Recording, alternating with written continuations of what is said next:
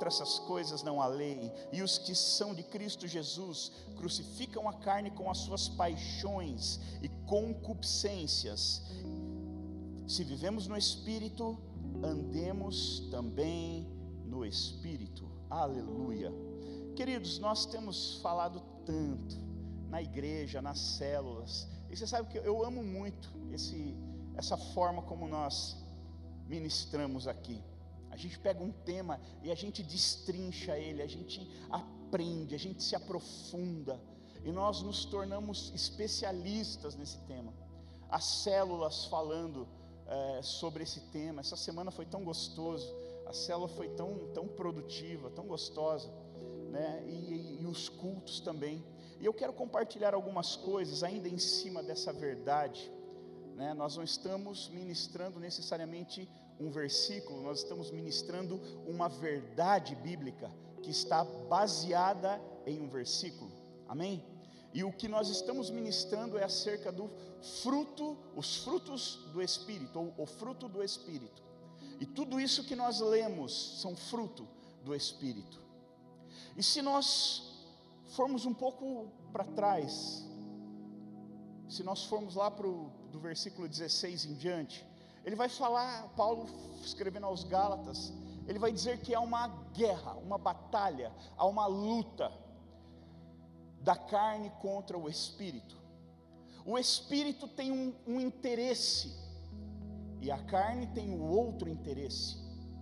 O espírito quer nos conduzir para um lugar, mas a carne quer nos conduzir para um outro lugar. E dentro de nós tem um, uma guerra, uma batalha diária. Todos os dias, quando nós acordamos de manhã, nós estamos diante de uma batalha. E alguém sempre acaba vencendo. Se nós decidirmos fazer os desejos do nosso coração e viver do jeito que a gente quer viver, então ao final do dia a carne vai ser vitoriosa, ela vai vencer essa batalha. Mas se nós decidirmos viver os frutos do Espírito e nos sujeitarmos a Deus, então, ao final do dia, o nosso espírito vai sair vitorioso. Nós vamos produzir frutos do espírito e não da carne. E por que que isso é tão importante? Por várias razões. A primeira delas é que para cada um quer te conduzir para um lugar. Se eu decidir viver produzindo as obras da carne, fazendo aquilo que eu tenho desejo, vontade, colocar a minha vontade como o, o, o GPS que me guia. Queridos, eu vou viver cada vez e vou me tornar cada vez menos parecido com Deus. Eu vou me tornar cada vez mais parecido com o diabo. Porque acredite, a nossa natureza, ela quer o que o diabo gosta. Não é, Oswaldo? Ela quer o que o diabo quer. A nossa natureza é caída. A nossa natureza ela é sujeita ao pecado. A Bíblia diz que todos pecaram e destituídos estão da glória de Deus. Não há um justo sequer na terra. Sem Deus, claro. Então a nossa natureza, ela sempre vai nos levar para para onde o, diabo está. Ela sempre vai nos levar a nos parecer, a viver os planos que o diabo tem para nós. O diabo vem para matar, roubar e destruir. Então, se eu seguir a obra da carne, se eu seguir o meu mero desejo, provavelmente é isso que eu vou viver. Talvez você viveu isso já na prática, como eu. Talvez como eu, você não veio de um lar cristão. Você passou pelo mundo. E você passou talvez uma fase da tua vida sem conhecer o Espírito, vivendo do jeito que você quis. E talvez você pagou um alto preço. Talvez você foi profundamente ferido na sua alma, no seu corpo no teu espírito. E se não fosse assim, você não estaria aqui. Se aquilo fosse bom, você ainda estaria lá, vivendo do jeito que você quer viver. Mas quando você se encontrou com Deus, quando você foi exposto à presença de Deus, exposta à presença de Deus, você entendeu que havia um outro caminho, havia um, uma forma de viver diferente, na qual você não viveria só produzindo as obras da carne, mas você poderia produzir outras coisas, e você gostou disso, se sujeitou, e hoje você está aqui.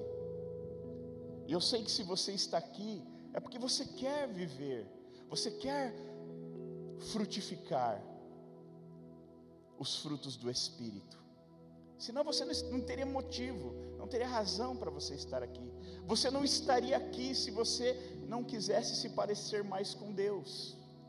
E frutificar, produzir frutos do Espírito, me leva para perto de Deus, me torna parecido com Deus, porque todos esses frutos que nós lemos, o Senhor é tudo isso. Deus é amor. Então, quando eu começo a frutificar amor, eu me pareço com Ele, eu fico mais parecido com Ele. Ah, Deus é benigno. E quando eu começo a frutificar benignidade, eu fico parecido com Jesus, Oswaldo. Deus é bondoso, então quando eu começo a frutificar bondade, eu fico parecido com Jesus. Deus é longânimo, meu Deus, como Ele é longânimo.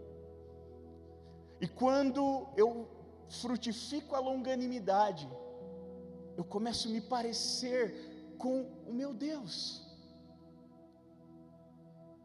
Quando, ah, quando eu frutifico o domínio, domínio próprio, quantas vezes Deus já teve motivo para destruir a humanidade, para parar, acabar com toda a criação e zerar. Mas Ele sempre longânimo, confiando e acreditando, nos dando novas e novas e novas e novas chances. Quanto Deus tem sido longânimo com você.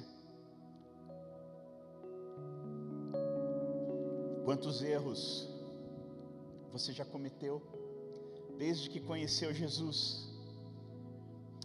E talvez você já teria desistido de alguém como você, mas o Senhor, longânimo, Ele, Ele acredita e confia em você até hoje. Então, quando eu produzo os frutos do Espírito, eu fico mais cristão, eu fico mais parecido com Deus, eu fico mais parecido com meu amado, o meu Salvador. E eu quero, eu vou falar algumas coisas aqui que talvez você já ouviu, já foram faladas. Então você vai ser recordado sobre essas coisas. Mas eu creio que Deus tem coisas novas também. Eu quero tratar o fruto. O fruto, na verdade, é um produto, é um resultado, né? Quando Paulo fala aos Gálatas, ele fala assim: olha, o resultado das obras da carne são blá blá blá blá. E o resultado das obras do Espírito são do, do, da obra do Espírito é tal, tal, tal. E ele chama de fruto. Eu quero tratar isso como fruto de verdade. Assim como uma árvore, ela produz o fruto, assim nós também produziremos, produzimos fruto. E eu pergunto, para que serve o fruto? Por que uma árvore produz fruto? Qual é a finalidade do fruto? O fruto serve basicamente para duas coisas: para alimento e propagação da espécie. Uma árvore, quando ela produz o fruto, o fruto ele tem uma, ele atrai os pássaros, por exemplo, que se alimentam desses frutos, e junto com a polpa do fruto eles pegam também a semente e eles vão levar essa semente e germinar em algum lugar. Os frutos alimentam a gente, as pessoas. E os frutos também acabam alimentando, por consequência, a própria árvore. Porque aquilo que cai e apodrece ali se torna uma, uma, uma espécie de adubo. E aquilo acaba beneficiando a própria árvore. Então, por que, que eu preciso produzir frutos? Eu quero que você entenda o fruto dessa maneira. Porque quando você produz amor, você alimenta um mundo faminto de amor. Ah, queridos, Ontem eu, eu fui para academia e aí eu fui renovar meu plano lá. E eu conversando com a, a menina da recepção, que é crente também, a gente falava e tal, tal, tal. E eu falava, filha, você está num lugar muito estratégico. Você está num lugar muito estratégico aqui. Claro, a gente não pode generalizar, mas muitas dessas pessoas que vêm aqui, elas não vêm só por conta da saúde. Elas vêm, elas vêm se transformar num produto. Na verdade, tem muita gente vazia nesse lugar.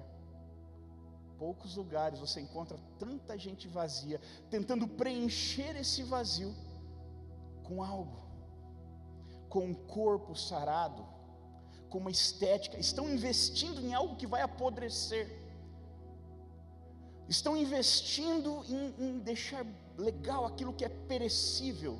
Entenda que eu não estou pregando contra, eu, eu, eu me cuido, queridos. Não parece muito, mas, é.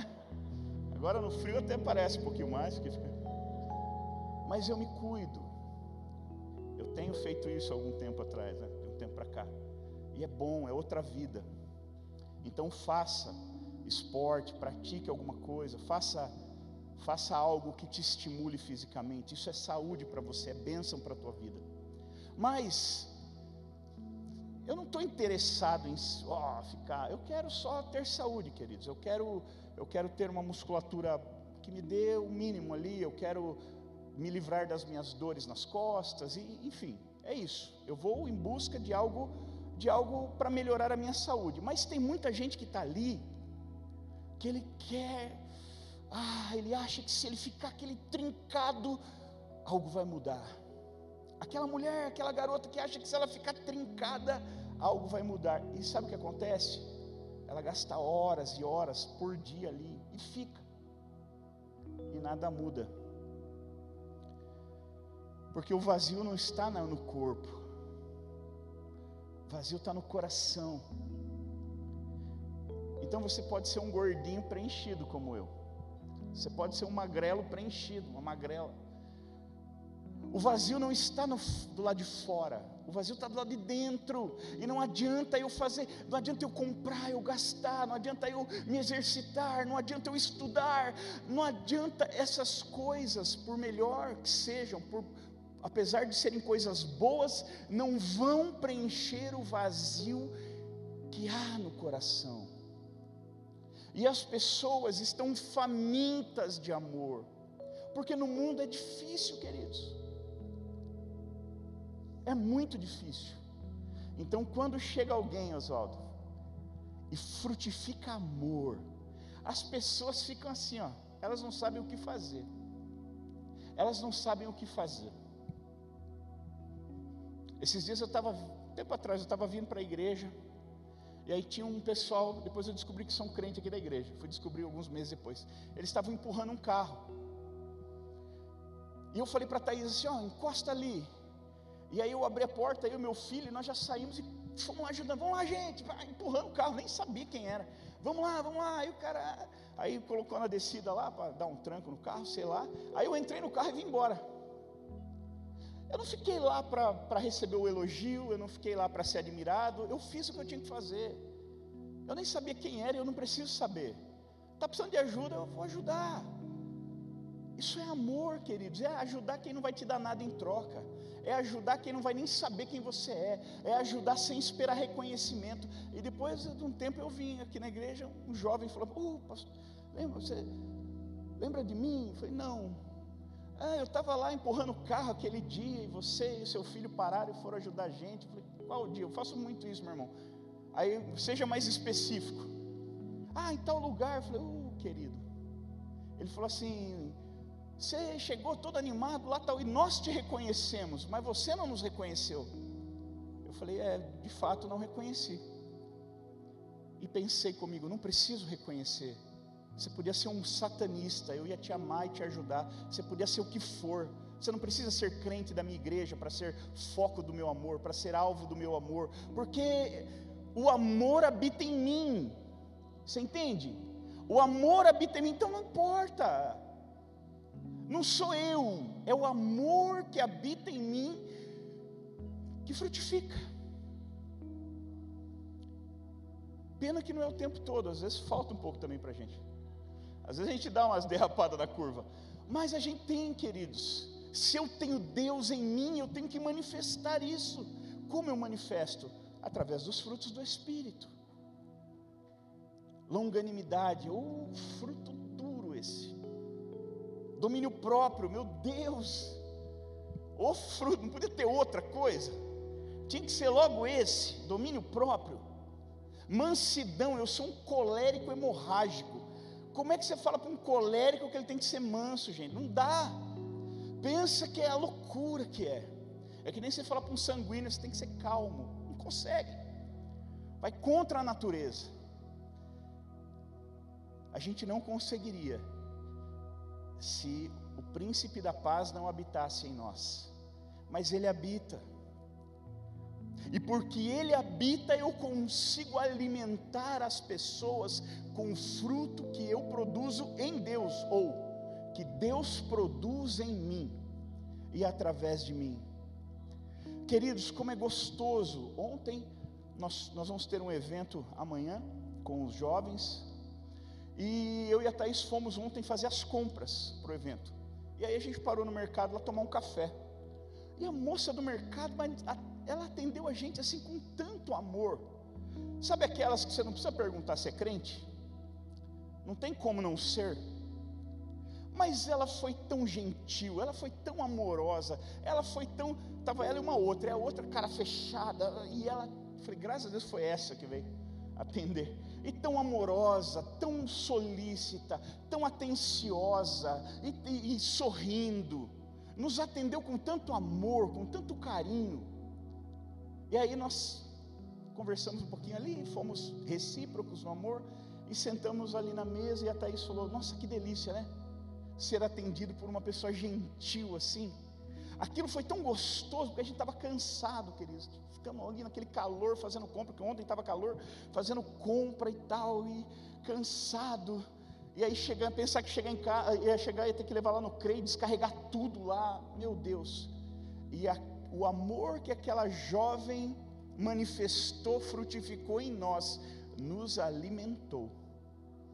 Nós fomos literalmente alimentados com o amor que aquela jovem produziu, com o fruto que ela deu. Sabe quando você está com fome? Você já teve essa experiência? Você está com fome e não tem nada, né? Eu lembro quando, quem é do de 80 para baixo aí, que era menino, menina de rua, vivia na rua, não entrava em casa por nada. Então ia dando aquela fome, você não queria entrar, porque senão a mãe podia não deixar a gente sair de novo, né? Então o que, que a gente fazia? Vamos procurar um pé de alguma coisa. Era pé de, né, Érico?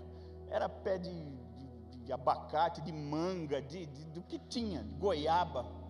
E a gente ficava ali e a gente almoçava ali para não ter que entrar, porque vai que eu entro, minha mãe está de mau humor, não deixa eu sair de novo.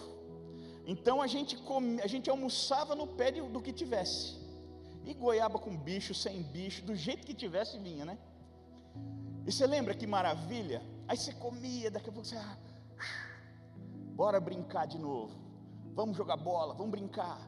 E a gente queria brincar, e aquilo nos alimentava, renovava o nosso ânimo, parava a dor do nosso estômago, e nos colocava em condições de continuar fazendo o que nós gostávamos de fazer. Hoje a criançada vai na fruteira lá, né? mas na nossa época era mais emocionante, tinha que subir na árvore, ralava tudo, marimbondo, que era uma coisa, era uma aventura.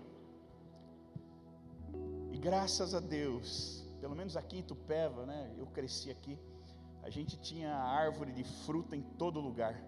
A gente não passava fome. E era tão gostoso quando você saciava a tua fome naquele lugar e te colocava em condição de voltar para brincar, voltar a fazer o que você gostava de fazer. Assim é. Quando eu frutifico, as pessoas podem se alimentar e renovar o seu ânimo para voltar a fazer o que elas precisam fazer e já não tinham mais força quando eu frutifico mansidão, quando alguém é estúpido comigo e ele espera que eu reaja e eu não reajo, aquilo dá um impacto na pessoa. aquilo a alimenta. Muitas vezes ela para para pensar e fala: Nossa, por que, que eu fui estúpido com essa pessoa? Uma pessoa boa. Às vezes você pega alguém num, num dia mal, você pega a pessoa numa condição ruim, acabou de receber uma notícia ruim, ou está cansado, ou está desesperado. Você nunca sabe a condição das pessoas que você vai se relacionar. Às vezes pessoas que você se relaciona diariamente. Você vai para o teu trabalho e aquele teu amigo, aquela tua amiga de trabalho que você vê todo dia, mas um dia ela não vai estar bem. Vai estar faminta, com a alma faminta. Ah, e se ela tiver o benefício, a bênção de ter uma, um cristão frutífero do lado dela, que vai começar assim: o que você precisa? Eu tenho, toma aqui. Você precisa de amor? Eu tenho, toma aqui.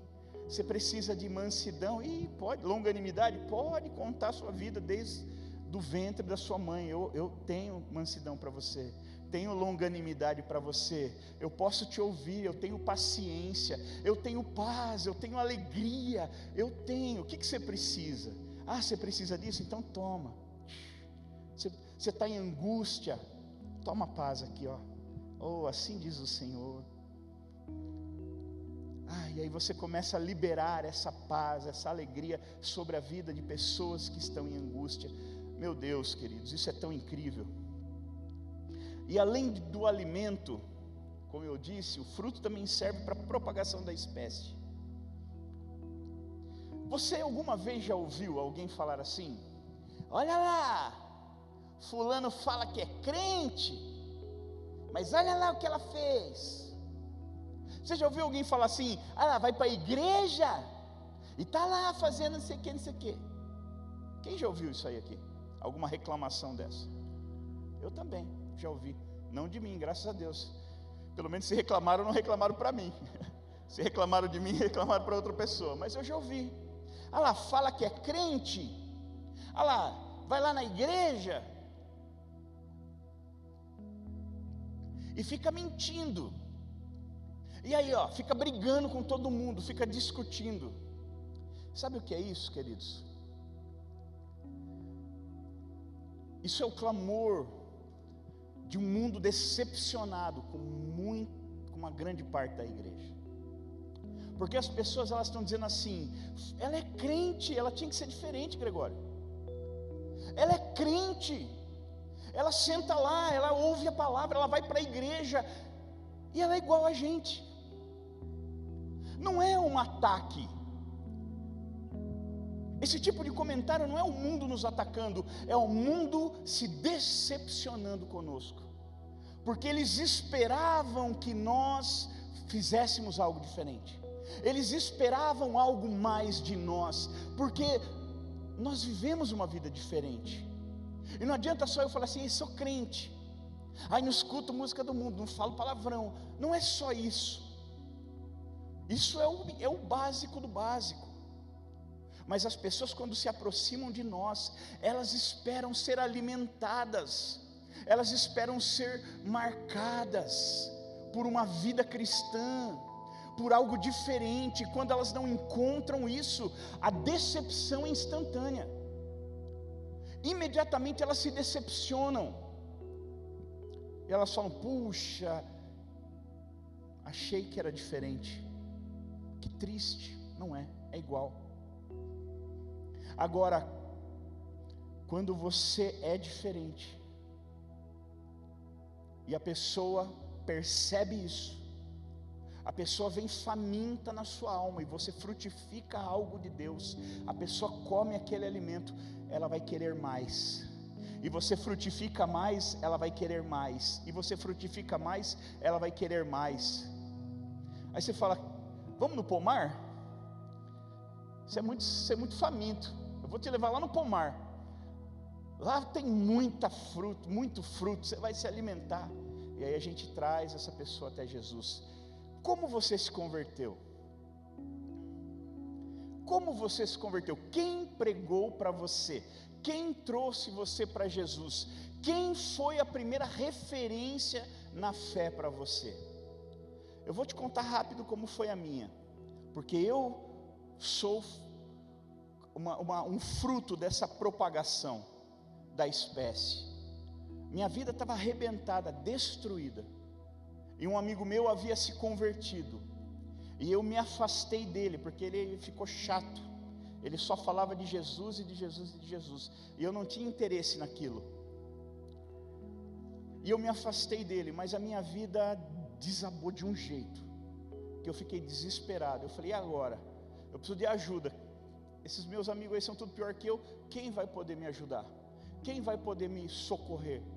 Eu me lembrei desse meu amigo que tinha se convertido. E eu fui atrás dele. E nesse dia ele começou a falar do amor de Deus para mim, mas antes ele foi muito inteligente. Ele começou a falar da vida dele, como havia melhorado por causa de Jesus. Ele andava comigo, a gente era igual. E de repente ele começou não, alemão, minha vida mudou, cara. Hoje, assim, tô noivo, vou casar, comprei carro, não sei o quê. Ele começou a dizer como a vida dele havia mudado, o impacto de Jesus na vida dele. E eu falei, cara, como eu queria viver isso. Aí ele, aí ele entrou no Evangelho. Ah, você queria? Então toma. E começou a falar, cara, Jesus, o amor de Deus, a graça e tal. E ele ficou ali umas duas horas falando de Jesus para mim.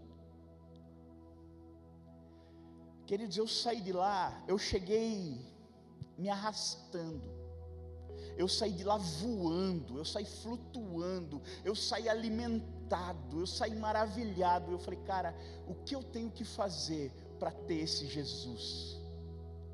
E ele falou, cara, primeira coisa, ele, não, ele também era novo, ele falou, primeira coisa tem que ir para a igreja. Eu falei, ixi, igreja, cara, eu acho que não vão nem deixar eu entrar. Olha para mim, na época eu tinha cabelão, era roqueiro, todo doido. Eu falei, acho que nem vão deixar eu entrar. Não, vai, você vai comigo, vai ser benção. Tá bom, então vamos. Vim para a igreja. E sabe, queridos, eu fui conhecer Jesus um bom tempo depois. Eu fui ter minha, as minhas experiências com Cristo e o conheci de fato. Sabe o que me trouxe para a igreja? Não foi Jesus na época eu não tinha entendimento, pelo menos. O que me trouxe para a igreja foi o testemunho daquele amigo que eu conhecia. Eu vi como ele era e eu vi o que ele se tornou. Eu falei, eu quero isso aí para mim também. Ele reproduziu a espécie dele em mim. Ele era um cristão, ele frutificou, e eu me tornei um cristão pouco tempo depois e nunca mais parei. Faz 25 anos, 24 anos que eu sou cristão.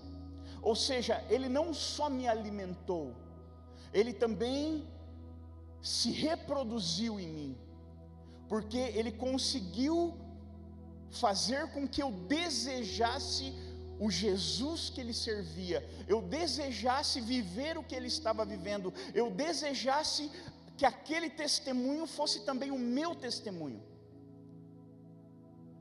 Olha que coisa legal. Propagação da espécie. As pessoas vêm para a igreja, elas vão conhecer Jesus tempo depois. Talvez algumas pessoas vão ficar um, dois anos, para depois conhecer Jesus e falar: agora me solta que eu já sei o caminho. Só que até lá, as pessoas vão ver o nosso testemunho, elas vão querer o nosso Jesus, porque não é delas ainda.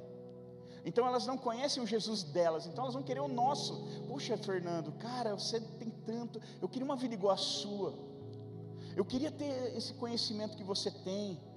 Eu queria ter essa paz que você tem. No meio do caos, você está sempre animado, você está sempre. Você não se guia pelas preocupações, você está sempre firme. Cara, eu queria essa segurança. Cara, eu queria essa certeza. Eu queria ser como você. Aí você fala, é fácil? Bota a mão no coração aí. Fecha o olhinho. Repita comigo essa oração. e quando você faz isso, queridos, você salva vidas. Você não só alimenta, mas você também salva vidas, porque era uma pessoa que estava indo para o inferno, que estava indo caminhando para o abismo, e você pegou ela e apontou ela para a vida eterna. e fala: Meu filho, segue por aqui, ó. esse caminho vai te levar para a perdição, mas ó, segue por aqui, ó. Anda por esse caminho, Jesus é o caminho, ande por ele. E a pessoa então vai andando por Jesus, e aí você vai ajudando ela. E o desejo dela muitas vezes não é ser um cristão, é ser como você. Olha a responsabilidade. Olha a responsabilidade. Eu preciso me parecer com Jesus, porque as pessoas vão querer ser como eu, elas vão querer viver como eu vivo, elas vão querer falar como eu falo, elas vão querer ter a paz que eu tenho, elas vão querer viver em amor como eu vivo, e aí então eu falo: dá para fazer, vem cá, eu vou te levar. Foi o que fez comigo. Eu não queria Jesus, eu, eu queria aquela vida que aquele meu amigo tinha. E ele falou: Vem cá, eu vou te conduzir até essa vida. E ele me trouxe na igreja. Eu aceitei Jesus no primeiro dia. E ali tudo começou, ali começou a mudança. E ele foi comigo até eu conhecer Jesus. E aí quando eu conheci Jesus, eu falei: agora pode soltar. Pode tirar a rodinha que agora eu vou sozinho. que nem a criança, a gente põe rodinha até ela aprender a andar sozinha, até ela aprender a equilibrar. Aprendeu a equilibrar? Agora vamos tirar a rodinha. Falei, cara, pode tirar a rodinha, agora eu vou e fui viver todos os sonhos de Deus para minha vida. Precisamos, queridos, produzir frutos. Não precisa abrir. Lá em Lucas 6, 43 e 44, está escrito assim: Nenhuma árvore boa dá fruto ruim, nenhuma árvore ruim dá fruto bom. Toda árvore é reconhecida por seus frutos. Ninguém colhe figos de espinheiros e nem uvas de ervas daninhas. E lá em Lucas 13, tem uma, a partir do versículo 6, Jesus ele conta uma parábola de um homem que tinha uma figueira, uma árvore, plantada na sua vinha. E essa figueira não conseguia frutificar. Ela não conseguia. E ele vai lá, ele procura, procura, procura, não encontra o fruto, e ele então chama o viticultor, que era o rapaz que cuidava de tudo lá, e falou assim: Cara, tira essa árvore daqui, arranca ela, porque não, ela está ocupando um espaço inútil no solo. Tira ela daí, a gente planta outra coisa no lugar. Ela não está dando fruto, faz três anos que eu venho procurar fruto nela e não encontro. Então tira, arranca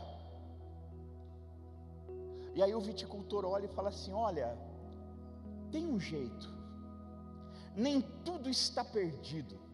Diga, nem tudo está perdido. Eu não vou falar para você falar para o seu irmão do lado, porque pode ser que ele não esteja frutificando muito. E aí é capaz dele se ofender. Então não fala nada, não olha para ele não. Não olha, irmão.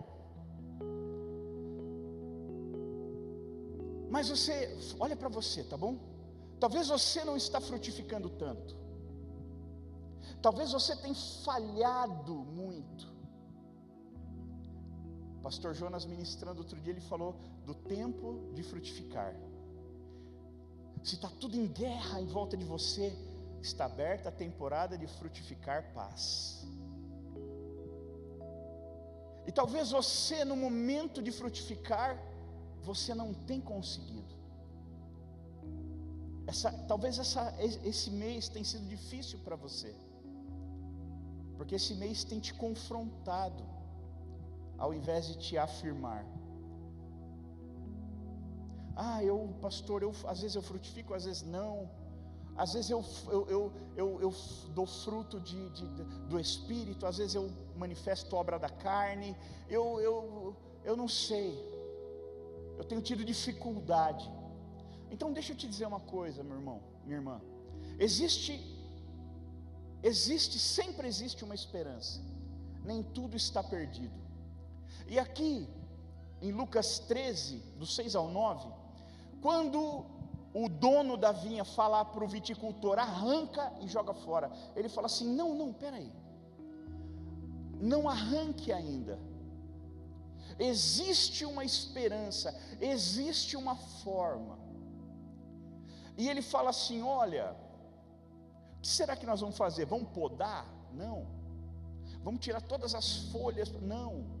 Vamos quebrar os galhos, deixar comendo? Não. Nós não vamos mexer com o que está externo, vamos mexer no que está interno. Não vamos mexer com o que aparece, porque o que aparece é fruto, é resultado do que não aparece.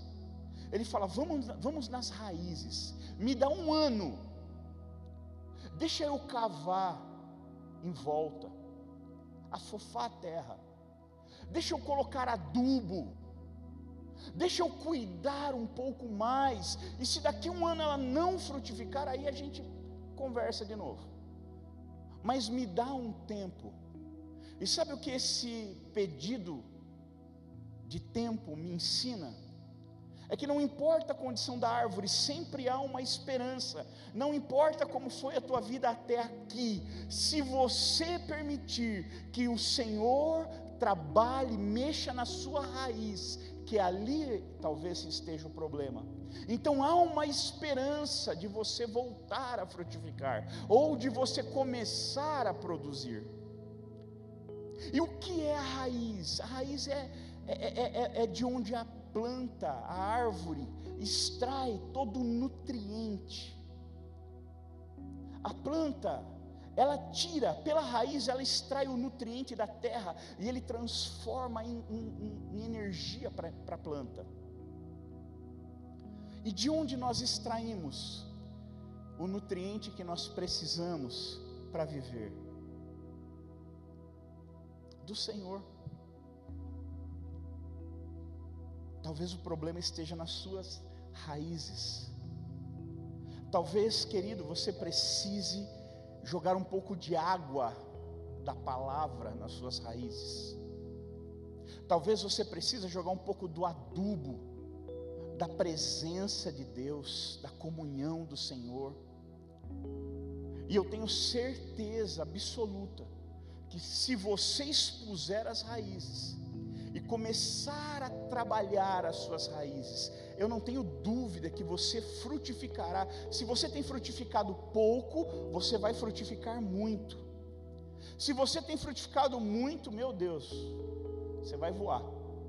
E se você não tem frutificado, se tem havido dificuldade em produzir os frutos do Espírito, se você permitir que o Senhor mexa nas suas raízes, na sua base, a raiz também ela tem a função de manter a árvore firme no chão. Quando dá uma tempestade, uma ventania, não é a espessura do tronco que mantém a árvore em pé, é a profundidade das raízes. O vento bate, mas ela está arraigada, então ela, ela, ela balança, mas ela está firmada ali. Talvez você está na igreja há um tempo já, mas tem raízes muito pequenas. Talvez o teu relacionamento com Deus se baseia em cultos de sábado à noite. E todo o resto da semana você passa vivendo conforme os desejos do seu coração. E aí você se pergunta: por que, que eu não consigo frutificar? Porque ninguém consegue vivendo assim. Para frutificar, nós precisamos que o Senhor nos dê todo o nutriente necessário. E de onde nós extraímos esse nutriente? Da Bíblia. A Bíblia é um lugar, queridos, que é uma fonte de nutriente. Se você não está frutificando, eu quero te fazer um desafio bom. Leia a Bíblia todos os dias. Separe um momento do seu dia, não para assim, não mas para se alimentar dela. Leia um capítulo, mas entenda, medite nele, extraia daquele capítulo o nutriente que você precisa para aquele dia. Ore, meu irmão, minha irmã. Gaste um tempo diário orando ao Senhor. E quando eu falo orar, não é ficar falando para Deus o que ele tem que fazer, como se ele não soubesse. Quando eu falo orar, é ter um tempo de comunhão, é ser eu e o Senhor. E no meio daquele tempo de comunhão, eu até exponho ali as necessidades, mas as necessidades não são a razão pela qual eu oro. O relacionamento é a razão pela qual eu oro. Eu oro a Deus para ter relacionamento com Ele, e em meio ao relacionamento eu coloco as minhas necessidades. Ah, eu sei que o irmão está precisando, eu oro pelo irmão. Oh, meu amado, oh, querido, já estamos aqui mesmo. Oh, sabe o fulano? Sabe o que ele está vivendo, né? Oh, tão difícil. O Senhor pode ajudá-lo, Senhor. Estende a tua misericórdia, revela-te a Ele. E aí você vai colocando os seus, as suas necessidades de oração dentro desse momento de comunhão. Você entende? Que parece que você está fazendo a mesma coisa, mas a intenção é totalmente diferente. E, obviamente, o resultado também. Adore ao Senhor está indo trabalhar, está no ônibus, na van, está indo para a escola, está em casa, irmã, fazendo alguma coisa ali, bota um foninho para não incomodar ninguém, bota uma adoração ali, fica, fica ali, adorando ao Senhor, fica ali na presença de Deus. Quantas vezes, queridos, eu chego em casa, minha esposa está lá, largada no chão chorando. Balde para um lado, vassoura para o outro, casa toda molhada, e ela rolando na água lá, adorando o Senhor. Esses dias eu cheguei em casa, abri a porta, a porta não abria. Olhei ela caída na frente da porta. Falei, ou morreu ou está adorando a Deus. Aí dei a volta, entrei pela porta do fundo, falando, né? Tomando cuidado para não atrapalhar, para não incomodar. Que delícia, que delícia. Está lá, Aí falei, é uma mulher de Deus? Claro que é. Porque vive como uma mulher de Deus. Homens de Deus são homens de Deus porque vivem como homens de Deus. Mulheres de Deus são mulheres de Deus porque vivem como mulheres de Deus. Agora não dá para ser de Deus vivendo como quem vive no mundo, queridos. E eu não falo isso com tom de cobrança, eu falo desperta em nome de Jesus. Deus quer usar você Deus quer alimentar o mundo perdido, e Ele tem colocado todas as condições para que você frutifique, e através dos seus frutos Ele alimente o mundo. Mas às vezes a gente fica relutando, a gente fica ah, levando de qualquer maneira, não. Valorize o sangue que foi derramado por você na cruz, valorize o sacrifício que foi feito por você, faça valer tudo isso frutifique, produza os frutos do Espírito e se torne mais parecido com teu amado, com teu Senhor, o teu Salvador. É para isso que nós existimos, é para isso que nós nos movemos, é para isso que é isso que faz a vida fazer sentido, queridos. Fora disso, nada faz sentido. Ah, não, pastor, eu quero a vitória. Não existe vitória maior do que chegar no grande dia do Senhor e ouvir: servo bom e fiel, foste fiel no pouco, sobre muito eu te colocarei. Vem, entra no gozo do teu Senhor. Ou oh, você já imaginou? Eu estou finalizando agora. Isso nem estava no esboço. Mas você já imaginou como vai ser o dia que você vai encontrar com o Senhor na glória? Você já imaginou esse dia? Como vai ser? Um constrangimento? Ai meu Deus, Jesus, quem, cadê? Quem é o Jesus aí? Jesus vai ter que estar com uma plaquinha te esperando, porque você não vai reconhecê-lo. Ah, Jesus aqui é constrangedor, né? Vim para o céu, mas uh, não tenho liberdade, não tenho intimidade com Ele. Você vai sair correndo, pular no colo dele, derrubar ele no chão, beijar, abraçar, morder, cheirar e falar: ah, Eu esperei a minha vida inteira por esse momento, eu vivi a minha vida inteira por esse momento. É o que eu mais queria, era o que eu mais desejava, era o sonho, o desejo do meu coração, me encontrar com o Senhor, e agora o Senhor está aqui.